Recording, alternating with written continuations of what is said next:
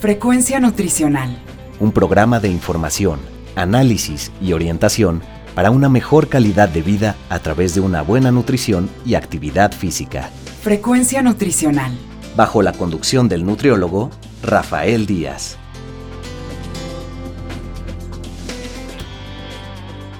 Hola amigos y amigas, les saluda Rafael Díaz García, ya estamos en su programa Frecuencia Nutricional, un programa de la Universidad Autónoma Metropolitana, Unidad Xochimilco, para Guam Radio 94.1 FM. Antes de cualquier otra cosa, quiero agradecer a todos los que durante estos días nos han seguido en nuestra página web y se han puesto en contacto vía correo electrónico. Sus comentarios y sugerencias son muy importantes para todos los que hacemos este programa. Recuerden que Frecuencia Nutricional es un programa hecho por personal docente e investigadores de la licenciatura en nutrición humana de la UAM Xochimilco para todos ustedes, y el cual tiene como objetivo informar, analizar y orientar en los diferentes temas relacionados con la alimentación y la nutrición. El día de hoy contamos con la presencia de la licenciada Katy Ruiz Monroy, quien es docente de varias instituciones educativas y consultora de En Almendras de California. Vamos a platicar del tema del azúcar. Katy, bienvenida a Frecuencia Nutricional. Hola Rafa, qué gusto estar de nuevo en el programa y encantada de platicar de nutrición. Bueno, pues ¿por qué no empezamos eh, platicando qué es el azúcar? Mira, el azúcar es un alimento, ¿no? Todos lo tenemos este, en mente em, y algo relacionado e importante al azúcar es pues obviamente el sabor que nos da y el efecto que causa en nuestra, desde nuestro paladar hasta nuestra vida. El azúcar es importante porque em, este alimento aporta un nutrimento que conocemos tal vez como glucosa, pero es más fácil decirle azúcar y es lo que todos conocemos. Este azúcar es una eh, sustancia que necesitamos los seres humanos para vivir. También, de hecho, las plantitas y muchas especies animales también la utilizan, pero para el ser humano es vital, es uno de los nutrimentos vitales. Especialmente nuestro cerebro, todas nuestras células necesitan azúcar, pero en especial nuestro cerebro trabaja correctamente con la cantidad adecuada. Las enfermedades relacionadas a la alimentación incluyen el azúcar, porque por diversas razones que yo creo que no nos daría mucho el tiempo para platicar, el ser humano ha consumido excesos y cualquier exceso siempre va a representar un problema. Si consumimos mayor cantidad del agua que necesitamos, vamos a tener un problema. Si consumimos más sodio, si consumimos más grasas, si consumimos incluso más vitamina C o vitamina A, también vamos a tener problemas. Sin embargo, algo en lo que nos ha sido fácil por diferentes factores excedernos es en el azúcar. Pero les pongo este contexto, les quiero dar esta información porque de pronto se ha eh, relacionado y hablando, ha hablado tan negativamente alrededor del azúcar que pensamos que el azúcar es la mala, que el azúcar es el problema y no es así. El problema está más relacionado con nuestro comportamiento y nuestra conducta con alimentos azucarados que en realidad con el propio nutrimento. Soy nutrióloga deportiva, entonces lo curioso es que en el tema de la nutrición deportiva, el azúcar es lo que sabemos que va a lograr que una persona complete un maratón. Es lo que va a lograr los hidratos de carbono simples, que finalmente lo que consumamos va a ir a formar azúcar, por decirle el nombre sencillo para que todos nos entendamos, se a ir a la masa muscular para formar glucógeno. Entonces, ¿por qué si hace campeón a una persona? piensan que en otra causa una enfermedad. Ahí el diferenciador es el movimiento, la cantidad, el momento incluso en el que lo consumimos. Y hablando de conducta alimentaria, algo que a mí me interesa mucho, por ejemplo, en mis pacientes es no quitarles obviamente el sabor dulce de un alimento, porque eso es algo innato y es algo placentero y nadie tendrá por qué cambiarnos o, juzgarnos por este tipo de placeres con la comida, pero sí indicarle que es un nutrimento que da energía y que tenemos que utilizar. Para estar sentados no nos funciona. Para estar de pie, para caminar, para ir al súper, para pasear a la mascota, para llevar a los niños a la escuela caminando, nos funciona perfectamente. Si nosotros asociamos y además identificamos, que eso es lo que también la población creo que está muy mal informada y muy confundida, de pronto nos dicen cuántas cucharadas de azúcar trae un vaso de una bebida o de un postre y no sabemos qué hacer con eso. Entonces me como una, me como tres, no me como ninguna y me quedo de mal humor por no comérmela necesitamos tener esa información mucho más aterrizada, ¿no? Entonces, escuchamos, por ejemplo, que la OMS, preocupada, porque esto no es un problema de México, es un problema mundial. La OMS nos dice que eh, consumamos menos del 10%, incluso la OMS ya nos puso un ultimátum de 5% es lo máximo. 5% de qué? Exacto, ahí empezamos. Pero 5% de la cantidad de energía, de energía. que necesitamos todos los días. Eh, una referencia interesante para que lo veamos todos y, no vean que solo a mí se me ocurrió, sino que está en los libros, en la literatura. Pero, por ejemplo, los productos industrializados siempre traen una etiqueta en donde nos dice que la base es una dieta de 2.000 calorías. Ok, entonces en promedio se supone que la mayoría de personas adultas deberíamos de gastar o consumir 2.000 calorías. El mexicano, por ejemplo, las mujeres que somos más bajitas, tal vez 2.000 calorías sean muchas pero alrededor tampoco pasaría nada si fuéramos activas. Los hombres tal vez podrían consumir un poquito más, pero nuevamente es nuestro promedio. De 2.000 calorías, el 10% son 200 calorías. Eso eh, traducido a azúcar serían aproximadamente 50 gramos. 50 gramos de azúcar es lo que podríamos buscar o recomendarle a las personas que consuman durante el día. Si yo ya tengo esa referencia de 50 gramos, entonces sí ya puedo ir muy sencillo a una etiqueta a ver la parte de atrás en donde me dice, este paquete de gomitas me da 10 gramos. Ok, de mis 50, a veces creo que se lo voy a decir a la gente como juntando Pokémones, cuando completes esa cantidad es cuando ya llega hasta el límite. Si de pronto voy por un postre o un paquete de galletas y me dice que ese paquete trae 75 gramos de azúcar, ok, ya sé que me puedo comer hoy la mitad y mañana la otra mitad. Pero no, no me conviene terminármelo completo. Mm. Y vuelvo otra vez a mi tema de deporte. Curiosamente, en el ejercicio necesitamos aproximadamente 50 gramos de carbohidratos por, o 50 gramos de azúcar por cada hora de entrenamiento. Mientras que cualquier persona que no hace un ejercicio constante lo necesita en todo el día, alguien que se está ejercitando podría comerlo en una hora consumir unas galletas o alguna bebida, un jugo, por ejemplo, de fruta antes del entrenamiento y al terminar junto con otros alimentos, puede favorecer justo su rendimiento físico. Entonces, este es el dato que, que, valdría la pena que tuviéramos en mente, 50 gramos. Por eso ve uno muchas veces en las carreras, en los maratones, cómo hay stands donde viene corriendo el deportista y les dan unas bolsitas y la chupan y eso es azúcar. Y eso es azúcar, exacto. Y además la chupan porque no que si vas corriendo, vas caminando no puedes masticar. Podríamos ponerles galletas, pero no va a ser lo más adecuado, entonces se ponen este azúcar como si fueran geles, pareciera como una pequeña mielecita y unos dulcecitos por ahí que andan en una marca, y es, o es como estos sobrecitos de mermelada que nos dan en algunas, este, algunos restaurantes. Esa cantidad de azúcar es la que va a permitir que esta persona continúe en, esa, en ese rendimiento, además de su cantidad de agua, por ejemplo. Entonces, el azúcar no es una sustancia que te genere adicción, no es una sustancia que produzca diabetes, no es una sustancia que debiéramos de eliminar o limitar. Es un nutrimento que necesitamos para ser saludables. ¿Cuánto? Si no estoy haciendo nada, si soy una persona promedio que no me da tiempo a hacer una hora de ejercicio al día, 50 gramos. Identifica en qué, en qué tipo de alimentos o incluso en bebidas, que ahí también a veces es nuestro conflicto, que cuando consumimos eh, una bebida dulce, incluso sea un jugo, o sea, una bebida que endulzaste con azúcar, que es de caña, por ejemplo, el jarabe de fructosa, que solamente está un poquito más concentrado y además la fructosa tiene la capacidad de endulzar más con menos cantidad y por eso que se utiliza mucho en algunos productos de industria, combinado con otros azúcares que son también con otros perfiles de dulzor. Estas cantidades, estos alimentos o estas bebidas son las que tenemos que seleccionar en la proporción adecuada. Algo que a la población tampoco le sale bien, no sale muy bien el exceso, pero también nos salen muy bien ciertas deficiencias. Y una deficiencia muy importante es la del consumo de agua o de alimentos que nos aporten agua.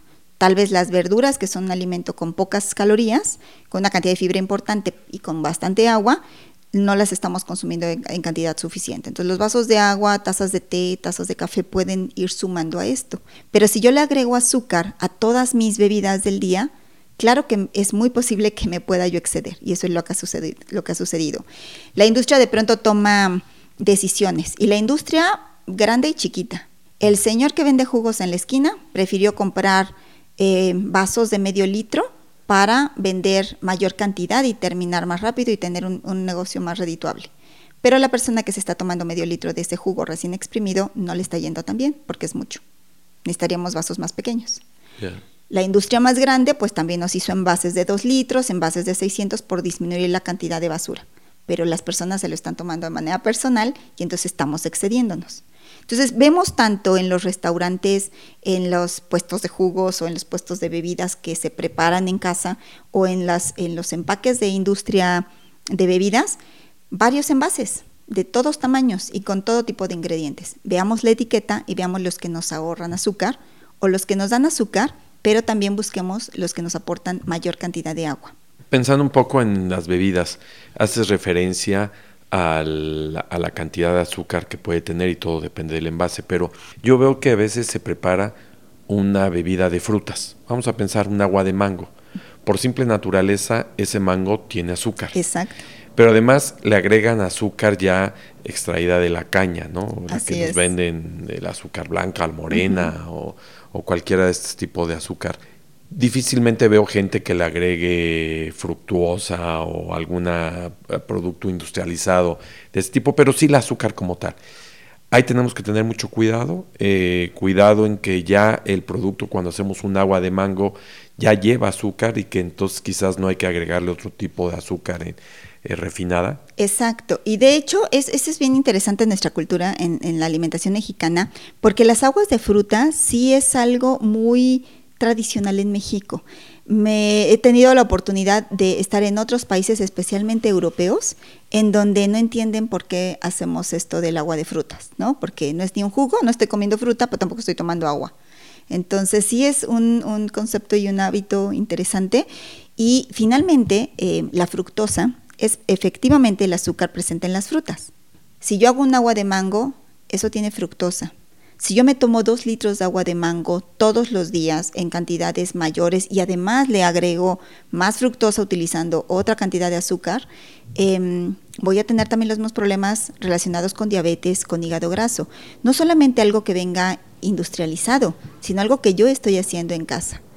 Eh, me pasa, sabes, con las mujeres embarazadas. De pronto la, la, fruta tiene como un aro alrededor de natural, saludable, que no le quitamos tan fácil. Entonces, cuando están las mujeres en primeros meses de embarazo, como que siguen, se quieren comer toda la fruta que no se han comido para que su bebé sea súper saludable. Y en los tres primeros meses de embarazo también desarrollan diabetes gestacional. Claro. Por la cantidad de fruta que consumieron. Ni siquiera fue de algo industrializado. Y una ventaja de un producto industrializado es que yo tengo la etiqueta y me dice qué cosa hay ahí y cuánta cantidad. Si yo de pronto tengo, eh, insisto, este dato de 50 gramos de azúcar, trata de no pasarte de 50 gramos de azúcar extra. No la de la leche, no la de la fruta, pero de extras, de endulzar. Entonces yo ya sé que tal vez el de 600 mililitros no me conviene, necesito una lata de 250 o una de 120. Exprimir dos naranjas o esas dos naranjas exprimidas de una marca, de una tiendita, van a tener lo mismo. Pero sí necesito tomar decisiones, porque estos litros de jugo recién exprimido de mi casa, de naranjas de la granja del eh, rancho de mi abuelito, tienen fructosa. Uh -huh. Y la cantidad me va a afectar exactamente igual que una bebida industrializada. Ya, o sea que eso hay que tenerlo cuidado. Ahora, otra cuestión es de que muchas veces se tienen productos que no se venden con la bolsita de la empresa X, ¿no? Uh -huh. Panquecito que viene en bolsita que dice cuánta eh, azúcar contiene, sino de productos que a veces parecieran seminaturales o uh -huh. elaborados en otro tipo de industria. Vayamos al ejemplo de la industria de la panificación. Uh -huh. eh, cualquiera de nosotros al hablar de la industria de la panificación asumimos la marca del osito, ¿no? Sí. O alguna uh -huh. eh, similar a ellas. Pero la panadería de la esquina de mi casa, Exacto. que elabora un pan de dulce muy rico, uh -huh. no me lo venden en la bolsita o me lo ponen 10 piezas en una bolsita, pero no tienen ningún contenido. Y digamos, ¿cómo poder un poco identificar este tipo de consumos que a menos que se vaya uno al libro, que sea uno experto en la nutrición o que se vaya hoy a algunas de las fuentes eh, eh, electrónicas que muchas veces dan esa facilidad, ¿cómo poder identificar esto y no caer entonces en el exceso? Claro, fíjate, eso es eh, interesante y tienes toda la razón. Hay una panadería muy famosa por mi casa que tiene unos biscuits deliciosos y obviamente todo su pan es delicioso, pero es increíble el tamaño que cada generación, y bueno, vuelvo a, al tema de estar declarando aquí mi edad, 30 años, este, de, como nutrióloga, eh, otros 20 de edad, pero yo me acuerdo perfecto del tamaño de las conchas. Y me acuerdo mucho, por ejemplo, mi hermano, eh, mi hermano, que es el, es el, más pequeño de la familia, mmm, le encantaban las conchas.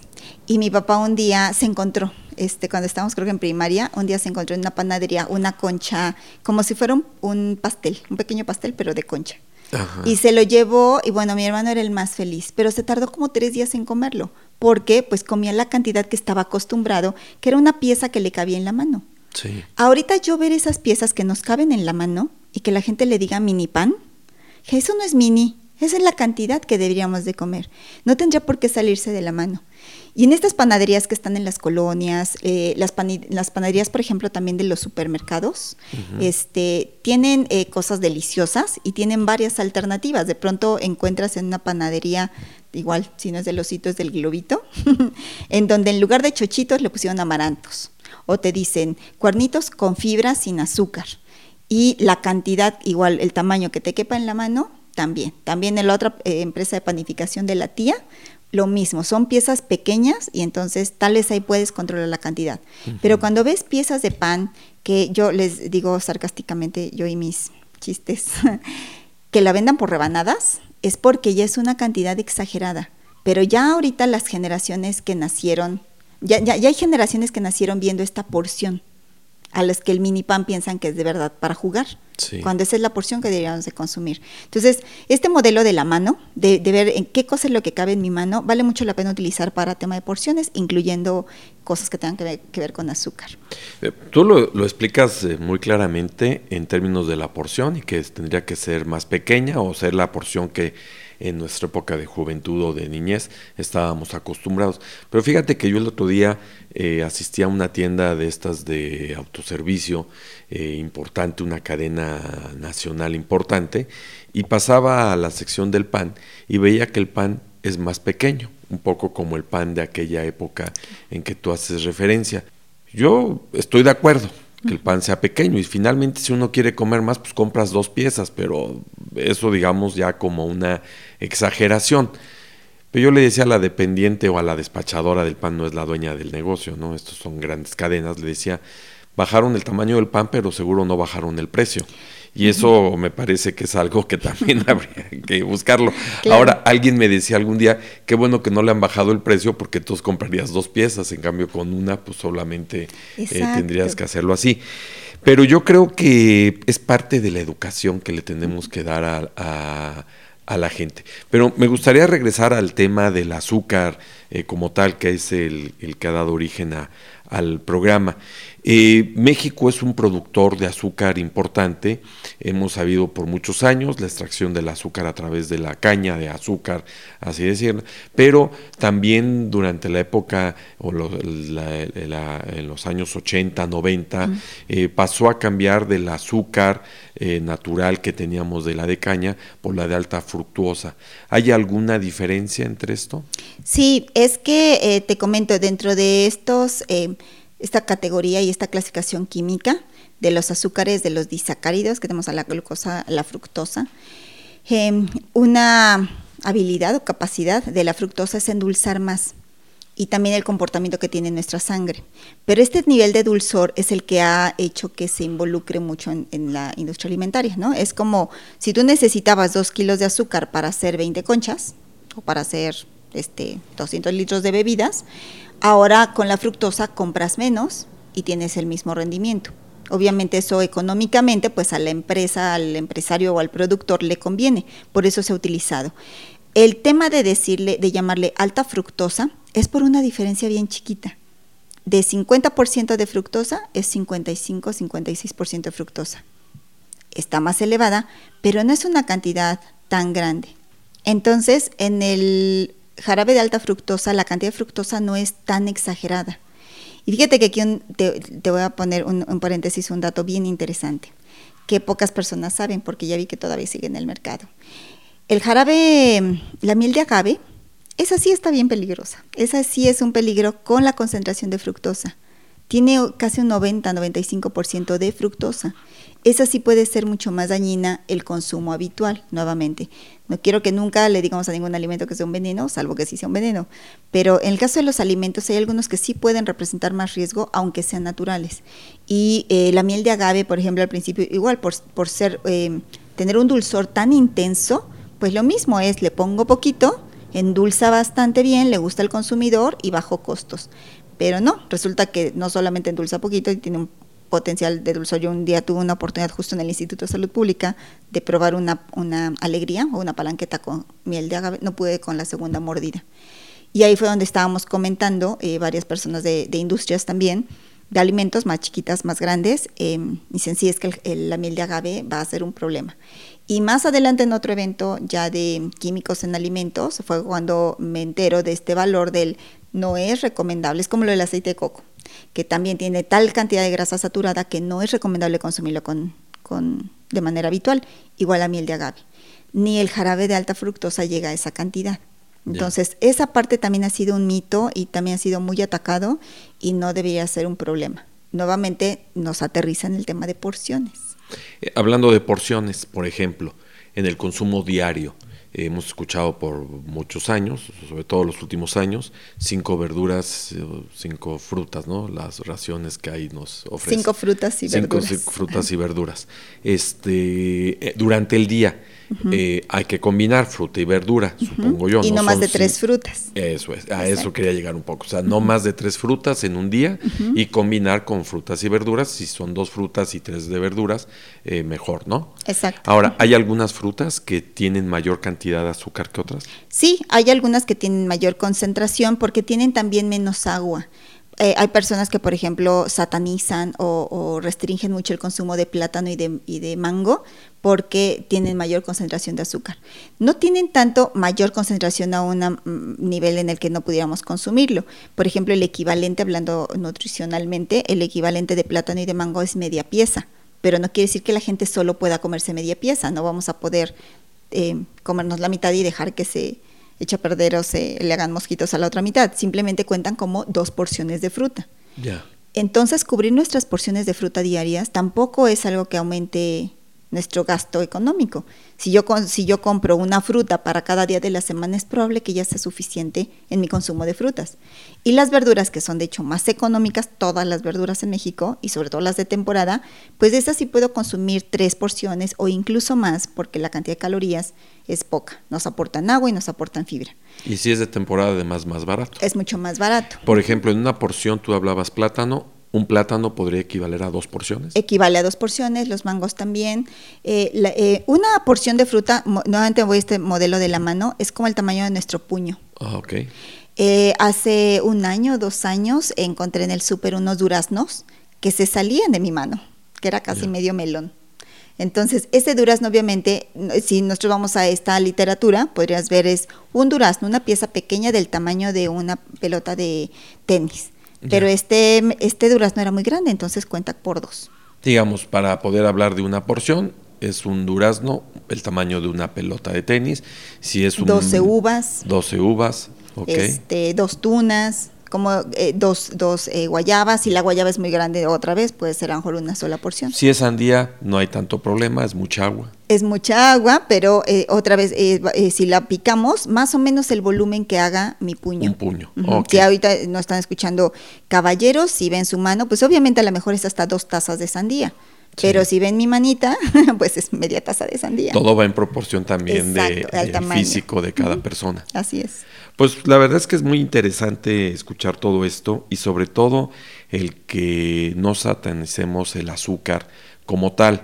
Eh, a veces la llevamos en referencia a las bebidas, eh, a los refrescos, ¿no? A las, a, las bebidas gaseosas que se venden en el supermercado y que hoy en día han sido parte de un debate importante y que un día haremos una mesa de discusión con varios expertos, los que estén a favor y en contra, pero sobre todo hablando en términos del azúcar como tal, bueno, pues no satanizarla y tener en claro que el azúcar es parte de lo que nuestro propio cuerpo necesita y solamente hay que medirla. Y entonces debemos saber medirla. Ya sea que la prefiramos en postres, en alimentos sólidos, o que la, la, prefiramos en bebidas, en bebidas con gas, es simplemente tener control de esa cantidad. Oye, y para terminar, igual no me quisiera ir sin preguntarte, eh, la gente que hierve el azúcar en agua, digamos, para preparar un agua, y la, hay gente que hierve esa agua con el azúcar para de alguna manera dicen que se hace mucho más dulce y se ocupa mayor, menor cantidad.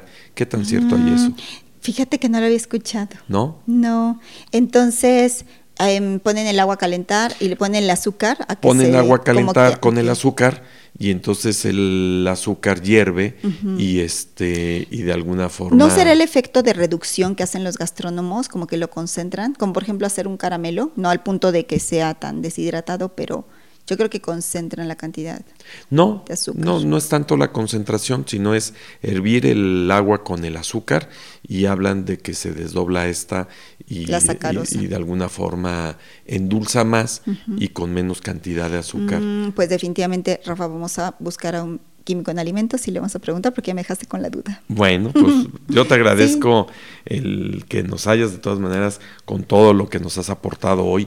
Pues ha sido muy interesante y como lo mencionaba hace un rato, le deja a la población claro de que el azúcar no es mala, hay que consumirla, pero todo con moderación. Así es. Pues Katy, nuevamente muchas gracias por recibirnos y esperemos volver a contar contigo en Frecuencia Nutricional. Muchas gracias, Rafa, un, un gusto. Gracias.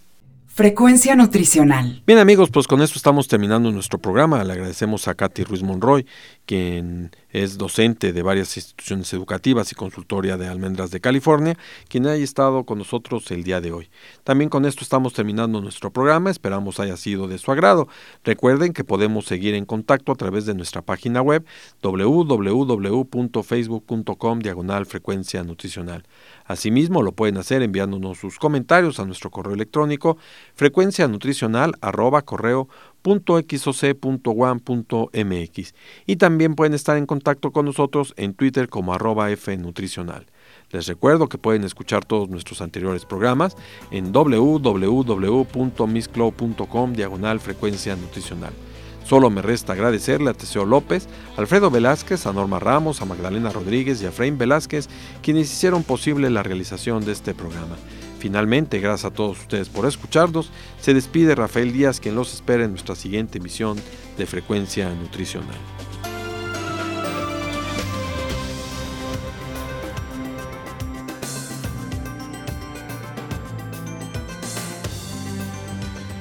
Frecuencia Nutricional. Un programa de información, análisis y orientación para una mejor calidad de vida a través de una buena nutrición y actividad física. Frecuencia Nutricional. Una producción de la Unidad Xochimilco para Guam Radio 94.1 FM.